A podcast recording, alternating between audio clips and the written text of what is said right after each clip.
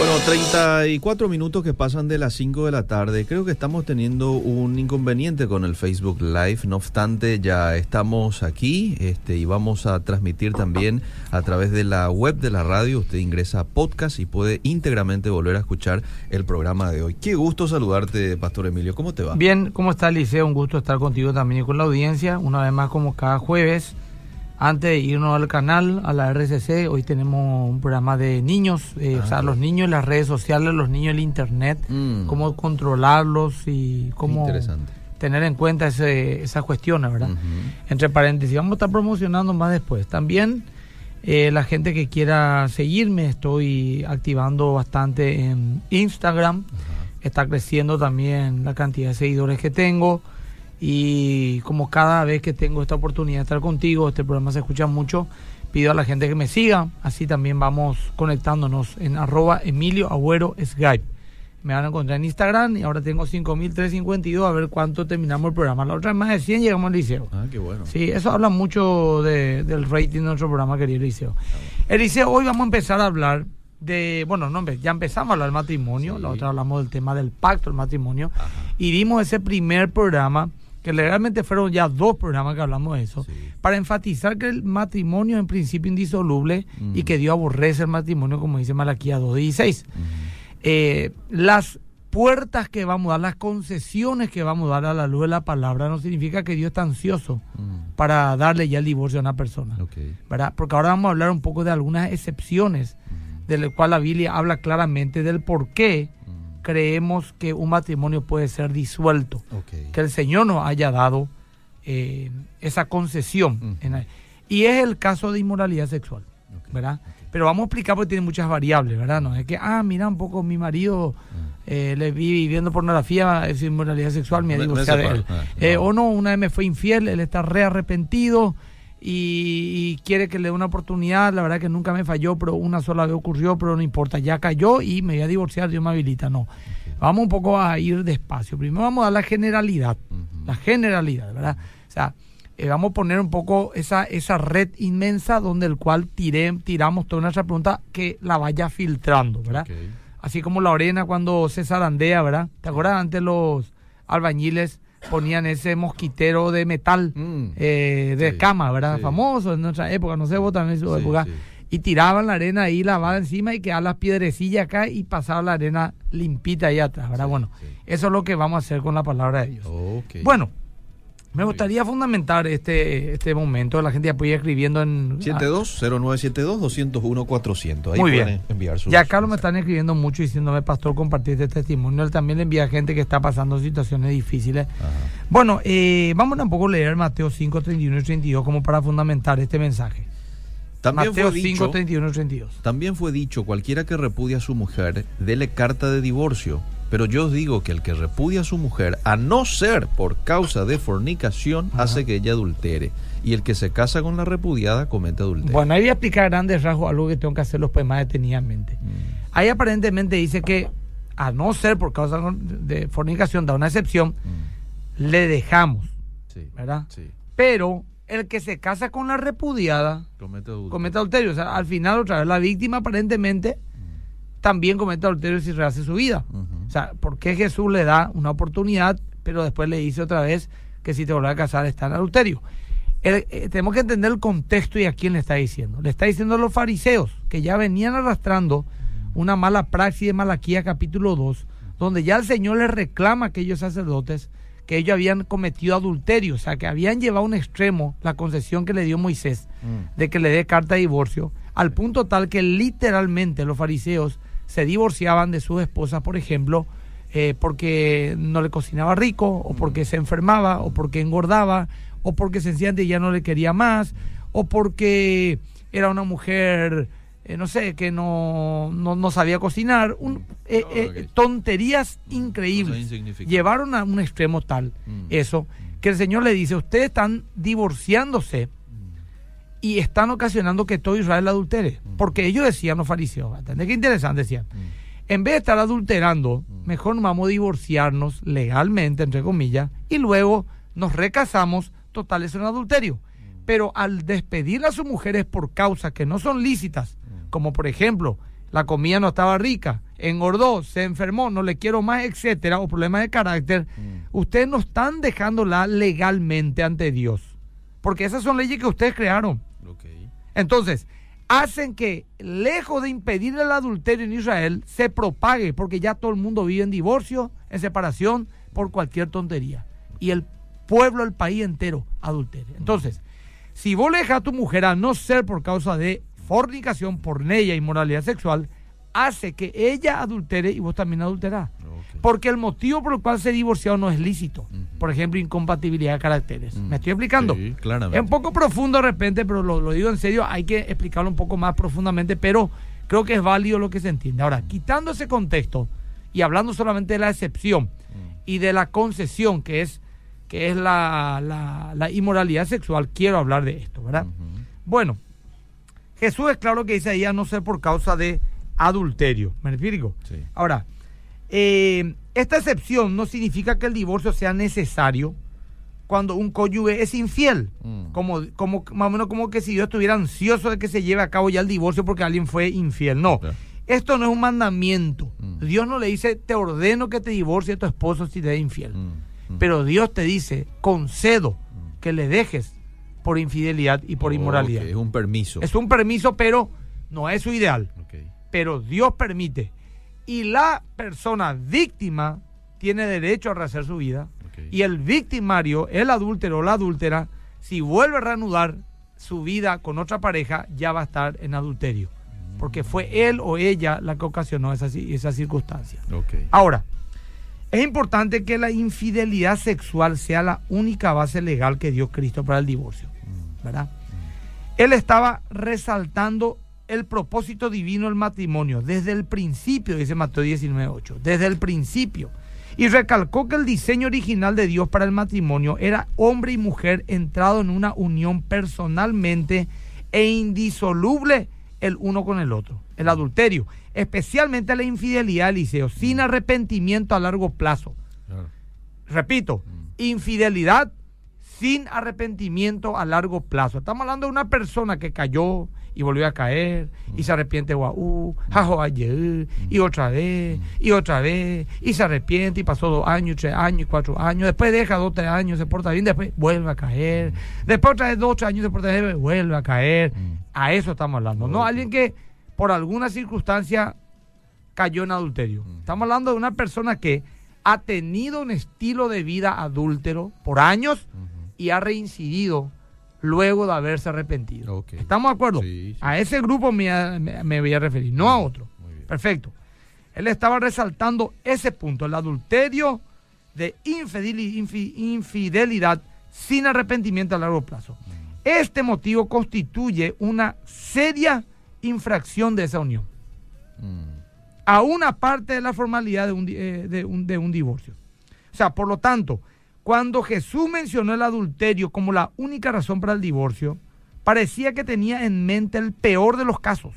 Mm. Uno en el que el divorcio simplemente sería un reconocimiento legal de que la unión permanente ya se había quebrado de manera permanente y irreparable por el pecado de la persona culpable. Lo que Jesús dijo, esto ya todo mundo está roto. Si este hombre, esta mujer no se arrepiente, está roto. Mm. Me dejó por otro hombre, volvió a caer por adulterio. Hoy justamente estuve compartiendo con un amigo que me cortó que su hermana, Mm. su cuñado, tantas veces le fue infiel a su hermana, creyentes ambos. Mm. Él se la daba de predicador incluso, hasta hoy día, que incluso le contagió enfermedades venéreas. Hasta que ella dijo ya no, 20 años, 20 años Mm. hasta ve- 20 años no de edad, de, de matrimonio. Hasta ella dijo no, y hoy ese hombre está recasado, se casó ese hombre con otra mujer, Mm. predica Uy. y está, y fue toda su vida un adúltero y hasta hoy día está en adulterio. La mujer decidió quedarse sola Mm. y ahora es una misionera. Pero el punto es que hasta ese punto llega el desorden de muchas personas, lo cual Dios no aprueba, no importa lo ungido, entre comillas, que vos seas. Mm, Es un adulterio.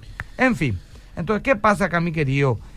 Jesús lo que decía era que tan grave es el adulterio de la unión de, de la unión de, de un matrimonio de manera permanente y irrevocable que ya de todos modos está concretado ya ese esa ruptura, ¿verdad?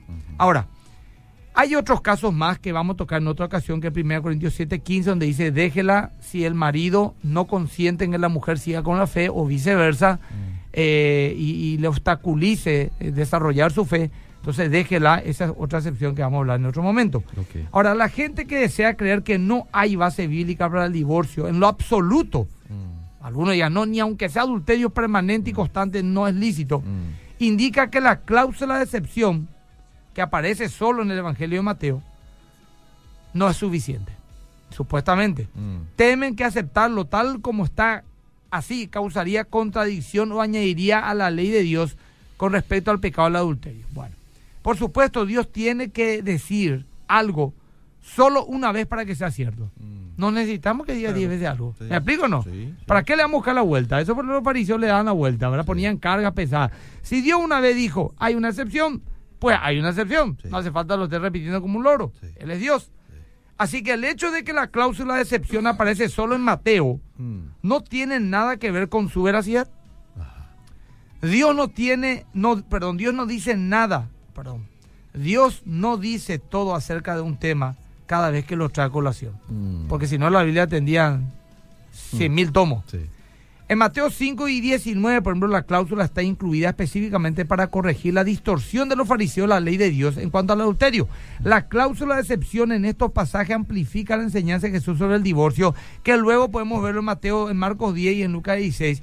No la contradice de ninguna manera. Ahora vamos a mirar los tipos de adulterio, Eliseo. Vamos. Vamos a entrar un poco a algo más específico. Mm. La única excepción, como hemos dicho, que Jesús menciona, no sé por causa de adulterio, Mateo 5:32, la malentienden o malinterpretan fácilmente algunos que tratan de darle un significado demasiado refinado. Mm. Escucha, Mm. algunos han sugerido, por ejemplo, que solo se aplica a la infidelidad durante el periodo de esponsales o compromiso, porque si Jesús quería decir adulterio después del matrimonio, hubiera usado una palabra más específica, pero en realidad la palabra adulterio es deliberadamente amplia en vez de ser específica. ¿Qué significa esto? Algunos dicen, no, eso decía si por ejemplo una mujer decía yo soy virgen y se casaba y pillaba que no era más virgen, no está hablando de adulterio, no, está hablando de adulterio. Y es más, más que solamente adulterio. En el texto griego, Jesús emplea la palabra pornella, como había dicho, la cual puede tener una amplia gama de significados. Mm. Es un término general para fornicación, que significa relación sexual ilícita, pero también puede aplicarse a diversas clases de conducta lasciva o inmoral, Mm. abarcando de una falta moral en el carácter de uno, tal como por ejemplo a la adu- a- a- adicción obsesiva de la pornografía, Mm. hasta el acto de bestialidad o aún peor. No es la, la palabra griega específica para decir adulterio, pornella. Mm. ¿verdad? No es, porque la palabra específica para decir adulterio es Moiseia, Moiseia, pero con seguridad porneia incluye Moiseia. ¿Me explico? Ah, ok. Porneia, sería solamente, no tendría nada que ver con bestialidad, por ejemplo, Ajá, o con homosexualidad, Ajá. Moiseia. Ok. Pero porneia incluye bestialidad, pornografía, adulterio. palabra. Es inmoralidad sexual la palabra correcta, ¿verdad? En cualquiera de sus formas. Tanto el contexto como el espíritu de la observación que Jesús hace sugiere que él, que él tiene en mente pecados serios que involucran, entre otras cosas, infidelidad deliberada. O sea, uno que decide y que practica. No es que se enamoró, cayó en tentación, luchó y terminó cediendo porque había un estado de vulnerabilidad grande en su corazón, su matrimonio estaba mal. No, alguien que decide, que hace una, que hace otra, que vuelve a otra, que, Que especula ya, en eso. que persiste. Estamos hablando de ese caso, ¿verdad? Entonces, ¿qué pasa? Eh, eh, acá, acá, acá retomo. Habla de una infidelidad deliberada. Sí. En él no dice nada para indicar que lo que está describiendo está limitado a pecados que suceden durante el periodo esponsal de compromiso, sino en toda la etapa del matrimonio, pues a los 30 años casados como a los 1 año casados. Mm. Puesto que Mateo 5, 31 y 32 que habíamos leído recién Sí. se enfoca en el mandamiento y en el matrimonio y el divorcio, parecería obvio que la principal infidelidad conyugal que Jesús tenía en mente aquí era de hecho el adulterio. Mm. Pero porneia también era lo suficientemente amplia para incluir pecados como incesto, fornicación, que implicaba parientes sanguíneos, Mm. eh, pa- eh, parientes legales, Mm. eh, hijos, prostitución, homosexualidad, Mm. Bestialidad. ¿Qué pasa si pillo que mi marido practica el bestialismo? Mm. ¿Qué pasa si pillo que mi mujer se prostituye? ¿Qué pasa si descubro que mi marido hace sexo oral nomás con su compañera de trabajo? Mm. No hubo coito, hubo sexo oral nomás, ¿verdad? ¿Qué pasa si mi marido hace años, mi esposa, eh, es adicta a la pornografía y eso ya está descomponiendo su conducta sexual? Me pide cosas muy perversas, es todo un tema cuando lo voy a hacer porque me exige ciertas cuestiones que yo no quiero hacer en la cama y esto ya llevo años. ¿Qué hago? Bueno. Pero no hubo, por ejemplo, adulterio, ¿me explico? sí, perfectamente. eh, totalmente así, adulterio así, Sí, sí. explícito, ¿verdad? Me están lloviendo los mensajes, Galicia. Sí, no, y ¿Qué aquí, tal, verdad? aquí también llegan Bueno. muchos mensajes. Bueno, eh, entonces, ¿qué pasa? Jesús dio una aprobación específica y una concesión para este tipo de situaciones.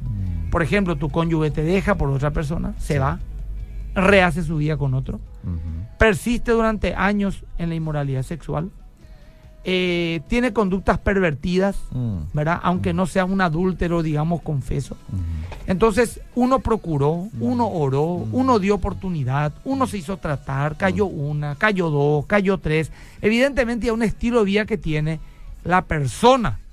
Esta, al corroborar y luego de pasar un tiempo prudencial de oración, de, de- de estar recibiendo consejos de personas maduras y espirituales, sí está en su derecho de terminar una relación con una persona que no piensa serle fiel, que incluso le enferma física, emocionalmente, que le indi- indignifica, que no honra el matrimonio, Mm. está y es lícito que le pueda dejar a esa persona, aunque el otro le diga, no, vos no me puedes dejar, Mm. tengo que estar contigo, Mm. eh, hicimos juntos una- un hogar, honrar el matrimonio, honrar. Qué, qué irónico que el adúltero pida a la víctima que honre el matrimonio. Mm. porque ese siempre se lo usa como argumento. Sí. No, pastor, ella no honra su matrimonio, porque ¿cómo va a dejarme si Dios dice que aborrece el divorcio? ¿Y vos? ¿Yo qué hiciste? Ahora, Mm. te voy a explicar por qué. Esto tiene una, eh, y ya voy terminando mi, mi introducción. Esto tiene un contexto interesante. Mm. En el Antiguo Testamento, el adulterio flagrante Mm. era castigado con la muerte. Sí o sí, apedreado. Ujú. ¿Me explico? Sí. ¿Qué pasa? Una vez que muere tu cónyuge, ¿vos estás libre para casarte? ¿Estás o no? Sí. Estás libre. Sí. Bueno, Jesús lo que trajo fue la gracia. ¿De Mm. qué? De no matarle. Porque el. Señor no dijo apedrear. Pero si se lo hubiera apedreado, porque es ley de Dios, no ley de hombres, Mm. de todo modo yo hubiera quedado libre o él hubiera quedado libre. Entonces, era una concesión de gracia para no matar literalmente al adúltero o la adúltera. Pero ya quedaba en el principio libre de esa relación porque de todos modos tendría que morir. ¿Me estoy explicando Muy lo que te digo? Sí, sí, sí. Bueno, no sé si por ahí podemos abrir la gente. Lee la pregunta, pero voy a responder cosas específicas, Liceo, porque si no me voy a ir muy lejos, ¿verdad? Voy a leer unos cuantos y después hacemos Sí. un comentario general. Dice, buenas tardes, la práctica constante del adulterio de los hombres paraguayos no sería consecuencia del mal generacional que arrastramos desde la Guerra Grande, donde había seis mujeres para cada varón? Pregunta. No, porque yo quiero irme en el principio, como dijo el Señor. Es la carne, chino, coreano, japonés, norteamericano, rubio, morocho, lo que sea. El hombre, mujer y hombre tenemos pecado. Y la promiscuidad no viene en Paraguay por la guerra del Chaco. La promiscuidad está en la Argentina, en Brasil, en Chile. Y dijo Jesús, Mm. del, adul- del adulterio sale de vuestro corazón, salen los adulterios. Sí. Esa es carne, no tiene nada que ver con maldiciones generacionales. Hola, un hombre descubrió infidelidad de su señora y se separaron. Ese, se separaron. Ese problema hizo que se acerque a una iglesia evangélica. Él se enamoró de una señora casada que se separó también. El pastor le dijo que sí podían casarse y se prepararon hasta que vino otro pastor a la iglesia y les dijo que no se podían casar. Ellos ahora están como amigos, pero cuando se miran se ve que se quieren. ¿Qué pasa así con ellos? Bueno, ahí hay que analizar un poco el caso de ambos que son separados, ¿verdad? Sí, Eh, por ejemplo, si una persona cae en adulterio Sí. o, en, o en inmoralidad sexual sí. y pide perdón y dice yo quiero restaurar esta, no es que niega, no miente, descubre todo, no es que hay cosas ocultas. Hay gente que dice yo te confieso que caí. Sí. ¿Con cuánto? Con uno. Ah. ¿Y cómo fue? Y así fue. Bueno, después de dos meses tendrá que fue con dos. Y decir, fuiste también con fulana te caíste. No, no, no, no, no fue con fulana. Pero cuando se le pilló todo, sí, también fue con fulana. Mm. Eso nomás, eso nomás. Después de un mes otra vez, te enteras otra tercera. O sea, ¿Entendés lo que te digo? Sí. Te estoy hablando de una persona sincera, arrepentida, caí, esto hice, perdón. y vos notás bajo consejería y sujeción a, la- a lo que se estableció, estamos hablando de creyente, ¿verdad? Sí. A la iglesia, a la disciplina se le implementó, etcétera. Hay un arrepentimiento genuino, Hay cambios. hay cambios, sí hay que perdonar a la pareja. Ahora, si reincide una y dos y tres veces, mi criterio es, esto es personal, ya es un estilo de vida. Muy bien. Muy raro, yo no conozco casos, no conozco Mm. como pastor 18 años pastorado. Y perdón que esto sea un balde de agua fría para muchas parejas, pero tengo que ser sincero. Mm. No conozco casos de cónyuges que cada cierto tiempo caen, que cambian. No conozco. Y si de creyente fue, peor. Porque ya no hay más. Si la palabra no, no caló su espíritu, ya no lo hace más nada. Por lo general ya es un patrón de conducta. Mm. Ahora, un adulterio sí. Te doy dos también. Si hay muchas carencias, a lo mejor también hay que ver cuál es el problema. Pero una persona que tiene un estilo de vida Cuatro, promiscuo, cinco, seis que veces cada ya. tanto cae, que esto, que aquello. Yo una vez casé una- un matrimonio Mm. que vinieron ellos en estado de concubinato a la iglesia. Mm. El problema era que ellos visitaron la iglesia por recomendación de un amigo en común para solucionar el problema de adulterio del hombre. Mm. Y él me confesó siete veces yo caí en adulterio en estos años que estoy con mi mujer, porque no era su esposa, Ah. ya con hijo de por medio. Ah. Ellos vienen a la iglesia, empieza un proceso de restauración, se reconcilian, pasa uno o dos años, el tipo hizo una buena letra, se casan, yo les casé, Mm. oficialicé la relación. Mm. Al poco tiempo el tipo cayó una vez, Mm. después ya es creyente y casado. Sí. Después se le pilló otro fiteo con otra. Mm. Al poco tiempo, unos años, otra, otra. Hasta que la número 7, su mujer dijo, basta, me voy. Y cuando vino a hablar conmigo le dije, ¿cuántas veces vos habías caído de mundano entre que te juntaste con ella hasta que te viniste a la iglesia? Siete veces, mi hijo. Y de que viniste a la iglesia hasta hoy, ¿hace cuántos años? Tantos años. ¿Cuántas veces caíste? Siete veces. Entonces, ¿en qué momento cambiaste? ¿Dónde fuiste una nueva criatura? O sea, ¿qué, qué Mm, cambió en vos? claro. Si de mundano hiciste siete veces en seis, siete años, Qué y de creyente seis, siete, ¿dónde está? Hasta el número le empataste a, a tu época de mundano. Y de hecho y hecho, hoy yo creo que esa persona, y si me está escuchando, yo creo que todavía no es un verdadero hijo de Dios. Tiene que arrepentirse de su pecado y recibir a Cristo como su Salvador.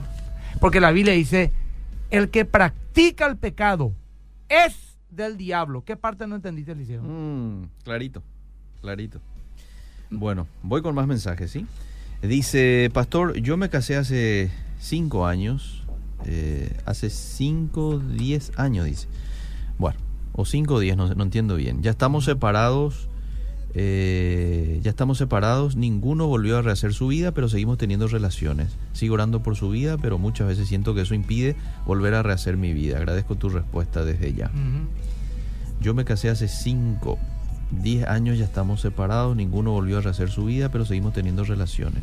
Bastante rara esa Sí, relación, che. es raro, raro, raro. raro. ¿Qué, qué más mensajes tenemos? Voy con el siguiente. Buenas tardes, bendiciones. Pueden hablar un poquito más del incesto desde Carapeguá en sintonía. Hola, ¿qué tal? Soy. eh, Dios les bendiga. Nosotros queremos casarnos y hace tres años que salimos de las drogas y queremos servirle a Dios, dice.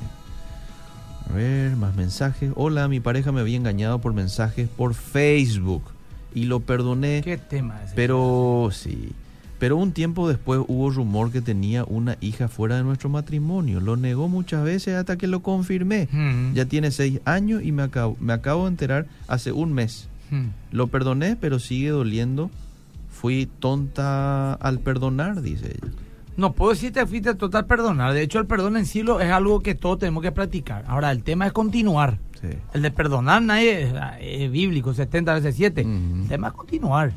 Entonces, ahí hay que hablar un poco y ver cuál es la situación, ¿verdad? Sí. En este caso, por ejemplo, es un hombre que no se arrepintió. ¿Verdad? No se arrepintió, ya tiene un hijo por matrimonio, negó, mintió. Sí. Hay muchas probabilidades, muchísimas, de que este sea su estilo de vida. Así es. O sea, que continúe siendo su estilo de vida. Voy con el siguiente mensaje. ¿Se puede casar sin amar? Lo ejemplo. A ver. Mm, pastor, ¿se puede casar? Lo ejemplo, no entiendo esta parte. Lo ejemplo, Catarina con Bora se casó con Martín. Catarina con Bora se casó con Martín Lutero sin amor, la monja fugitiva. Sin embargo, fue uno de los mejores matrimonios. Y ejemplo de todo cristiano. Luis hoy. No, no, no, no, no tengo opinión. Mira lo que me escribe esta persona anónima. A ver. Estuve casada por 17 años hasta que finalmente Dios me hizo entender que no tenía necesidad de seguir aguantando las incontables infidelidades de mi esposo. Ya había buscado ayuda con diferentes pastores y consejeros. Él siempre reconocía sus errores hasta donde podíamos demostrarlo. Pedía perdón y volvía a lo mismo. Confiaba plenamente en la ayuda de Dios y le pedí que me guiara en todo. Y lo hizo. Me dio un buen abogado. Mm, ¿Entendés? mm. Jueces justos y unos meses después me, me, pude, me pude quedar con mis cuatro hijos que me quiso quitar. Con mi casa y mi auto. Fíjate tampoco. Mm. Él sí que es el infiel Mm. y es, tiene el tupé Mm. de decirle a su esposa y a su hijo pequeño, váyanse a la casa, yo me quedo acá hasta en mi casa. En fin, seguimos leyendo. Dios proveyó una persona que nos ayudara con la manutención y de una voz desconocida que llamaba semanalmente a preguntar cómo estábamos y nos bendecía. Mm. Siempre tuve miedo de hacerles daño a mis hijos al separarlos de su padre. Pero, el hacer, pero el haber- al haberlo hecho, me di cuenta cuánto habían sufrido con nuestra relación desastrosa y realmente de ese momento mis hijos empezaron a vivir y a disfrutar de todo. No quiero decir que todas las mujeres deben separarse de sus maridos infieles, pero sí debemos buscar al Señor y dejarnos guiar en todo y Él hará lo mejor.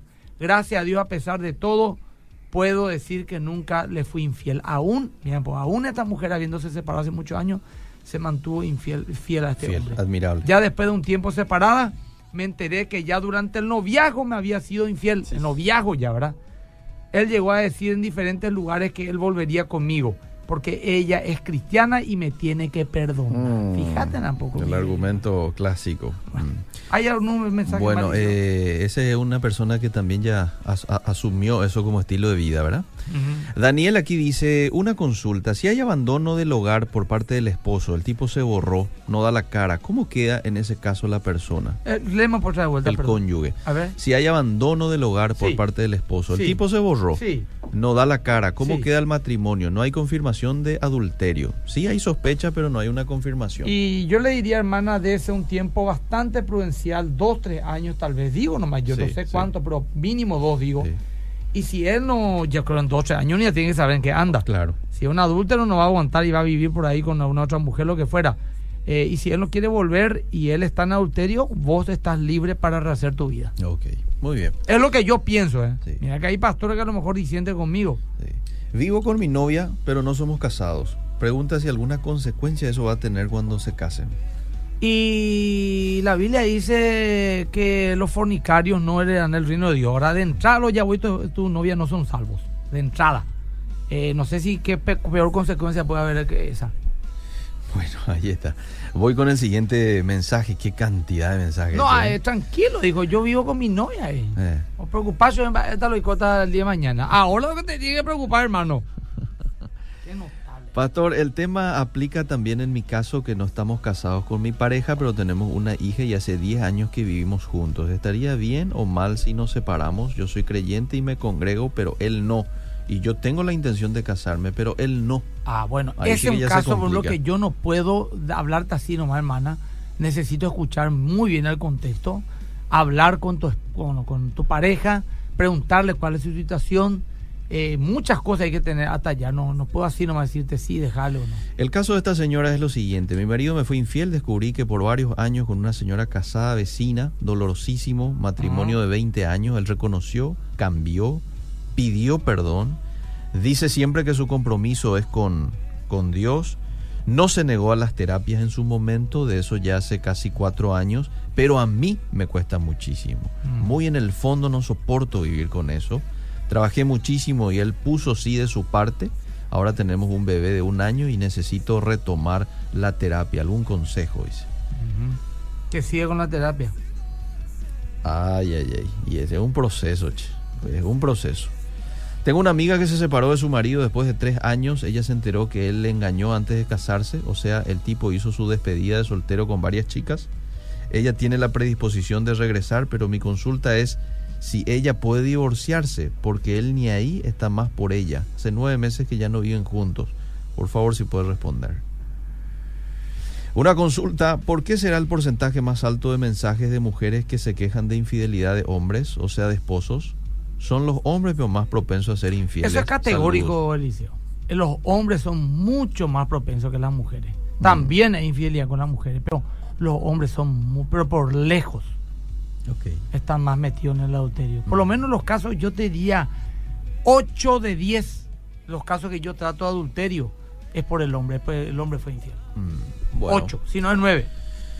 Le escucho por internet, después lo veo también por Facebook, eh, Fe Práctica, Iglesia Más que Vencedora. Estamos 12 años casados, hubo infidelidad en mi matrimonio, pero cuando hay arrepentimiento y cambia para bien su conducta, hay un perdón genuino y Dios restauró nuestro matrimonio.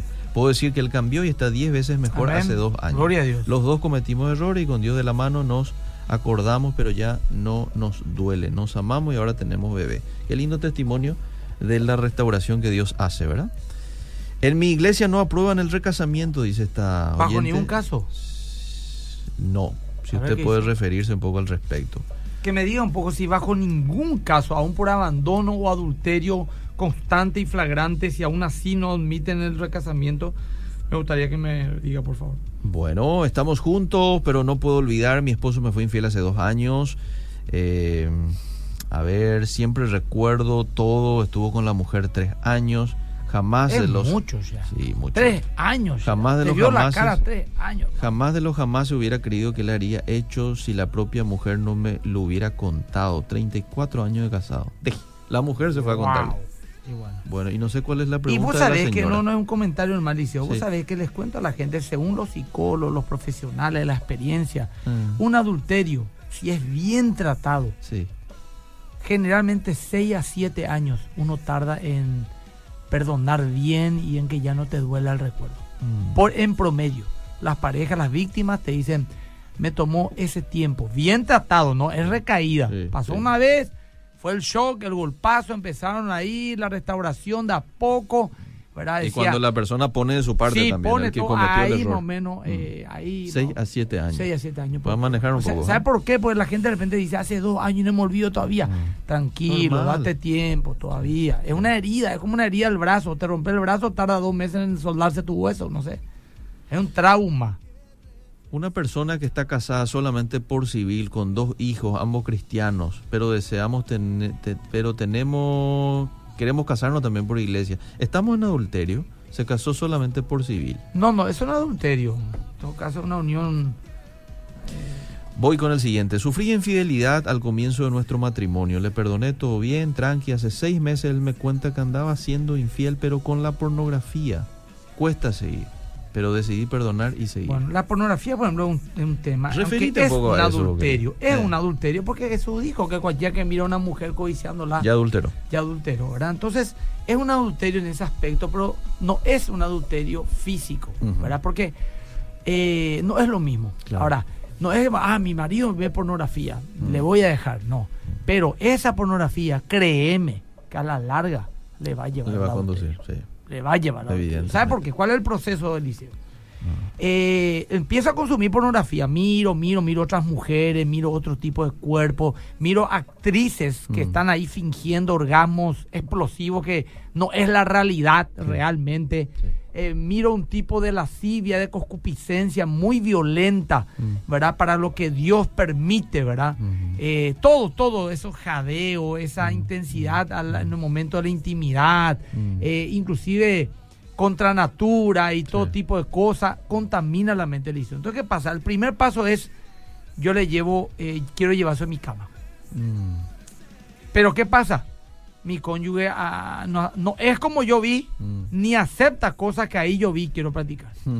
Entonces, ¿qué pasa con esa persona? Le dice a la esposa, por ejemplo, si un varón le dice, vamos a mirar juntos. Ahí empieza a contaminar ya su, su, a, su, a su cónyuge. Y su cónyuge te dice, yo jamás pensé, por ejemplo, en el tamaño. Mm. Jamás me importó, digo. Mm. Pero ahora al ver esas cosas ya digo, hay otras cosas que probar entonces. Mm. Hay otro tipo de hombres. Y empieza a ver también irrealidades. Y contaminó ya, bendito sea lecho sin mancilla. Esa mujer te dice, pues, nunca pensé en esa posibilidad de otro hombre. Mm. Pero ahora ya como que miro de repente bajo mi mirada hacia Mm. el esa parte del cuerpo ya. Te hablo de experiencias reales que, Sí. que yo escuché en consejería. Él le con condujo esposa, a sí, él- adulterio. Mm. Pero aún así ella dice, no, no quiero continuar con esto. Mm. Pero él ¿qué hace? Quiere, porque ve y no puede pues. Mm. Entonces busca una mujer que sí se anime. Pero está tan pervertido ya en su cabeza que no todas las mujeres con quien se acuesta quieren hacer todas las cosas que él hace, juguetes sexuales, posiciones, penetraciones. Mm. Entonces, ¿qué pasa? Con esta mujer puedo hacer esto, me permite, pero no me permite lo otro, entonces busco otra que me permite hacer otro. Y así va teniendo así va- una va cantidad de, de adulterio que llega a ser un adicto sexual y un pervertido en pocos años. Mm. Ese es, esa es la espiral descendente de la pornografía, Alicia. Ok, ok. Entonces, de una primera, vos no le podés decir a tu marido, a tu esposa, ah, vos sos pornoadicta, te voy a dejar. Pero hay que tratar como si fuese una drogadicta, una alcohólica Mm. o un alcohólico. Mm. Porque Ah, si no, te va a destruir. Ahora, si esa persona persiste en eso, no quiere buscar ayuda, Sí, ah, no. no eh. deja, entonces Eh, también... eh, eh, eh, ese ese ya, ya está en otra cosa también. Sí. No, imposible. No Bueno. quiere que mire su celular, no quiere. Ah, imposible. ¿Te parece si seguimos desarrollando un poquito más? Eh. Pues tenemos me unos quedan cinco minutos porque cinco yo minutos. quiero. Acá la gente me mira caliente, candente el programa de hoy. Bueno, eh, no sé si podemos cubrir algún tipo de preguntas más que puedan hacer. No quedarle algunos Sí, más, Liceo. claro que sí. Porque Vamos. quedan cinco y nomás no me va a dar terminar toda la idea. Porque va a generar más preguntas. Entonces quisiera dejar para el próximo programa, programa si Dios quiere. Bueno, voy con la siguiente pregunta entonces. Este, qué gusto que puedan tocar de este tema. Gracias por estar allí siempre. Si hay adulterio por parte del hombre, hay fornicación por parte de la mujer y viceversa. Para los que dicen que por qué el hombre es más infiel, la balanza de pecados se equilibra, ya sea fornicación o adulterio para hombre, para ambos sexos. Saludos, dice. ¿Entendió el mensaje? No, no entendí muy bien. ¿Para qué te iba a mentir? En mi iglesia están una pareja, el hombre es adúltero y ella era una de sus amantes, donde el tipo decidió rehacer su vida y está en planes de divorcio. Ellos no eran cristianos, pero se les presentó el evangelio y están asistiendo a la iglesia y quieren bautizarse. ¿Qué usted piensa al respecto? ¿Qué pasa en caso de violencia y celo por causa de alcoholismo, ludopatía, bendecida tarde? Eh, a ver. Ludopatía, violencia. Vi- violencia, dice. Bueno, violencia, Violencia, probablemente. sí. En caso de violencia y celo. Eso vamos a tratar en otro caso, ¿verdad? Sí, sí. Porque es peligroso también, Liceo. No podemos decirle a una mujer, por ejemplo, que está siendo violentada, pegada, quédate nomás con tu esposo, lo mismo. Mm. Eso no es inmoralidad sexual porque te es fiel. Mm. Y después termina matándola literalmente. Imagínate. Pero vamos a argumentos bíblicos, Liceo. Sí, muy bien. Pastor, yo vivo en concubinato hace 15 años y aún no me caso. Yo soy ¿Por viuda. Quiero casarme, pero no sé si es lo correcto. Tengo dos hijos que no son de él. Vivo en concubinato. Eso es vivir en Y, y pecado. si- y si- claro que está en pecado, quería. eh, ¿Y por qué? Y si tu marido, tu actual pareja, mejor dicho, te acepta, ¿por qué no se casarían? Si vos sos viuda, ¿qué tiene que ver que tenga hijo de, de tu finado esposo? Pregunta a esta persona si la pornografía se puede dejar sin recibir ninguna ayuda de alguien. Se podría, Liceo, ¿verdad? De hecho, creemos que el Señor puede hacerlo todo, pero generalmente es más difícil, Eliseo. Mm, Pero se podría, claro que se puede. Muy bien, voy con Pero si vos ocultás mientras callé, se envejecieron mis huesos. Generalmente la- la- el, el- el- el- el- el hablarlo, Eliseo, te- es como crear una muralla alrededor tuyo. Pues Sí. tienen que rendir cuenta a alguien. Claro. Una mujer soltera puede casarse con un hombre divorciado. Su matrimonio fue solo por civil. Depende nuevamente el caso en el cual se divorció esa Claro. persona. Hay que analizar eso. Hay que analizar. Buenas tardes, estuve casado durante cinco años, ya ahora hace 10 años me separé de mi esposo, él es alcohólico, luego de la separación, de la separación cayó en las drogas, me fue infiel, Y sí, le perdoné. Es que eso siempre fue. Antes no hacía nomás toda la manifestación de su maldad Eh, porque estaba ahí contigo o con su familia. Pero de hecho, una, vamos a suponer que una mujer, por ejemplo, vamos a poner un ejemplo, hombre y sí, mujer. sí, El hombre infiel, infiel, infiel, infiel. Pero pe- pide perdón, pide perdón, y vuelve a caer, y pide perdón, y siempre tiene algo oculto. Mm, Y le deja a la mujer. Al año él ya está con 50 mujeres o ya se emparejó con alguien, ya Mm. tuvo hijo por ahí. mm, Y dice la mujer, todo eso le pasó a mi marido por culpa de que yo le dejé. No, Mm. no, eso siempre fue él. Es como que vos digas, el dinero le cambió. El dinero no cambió nada.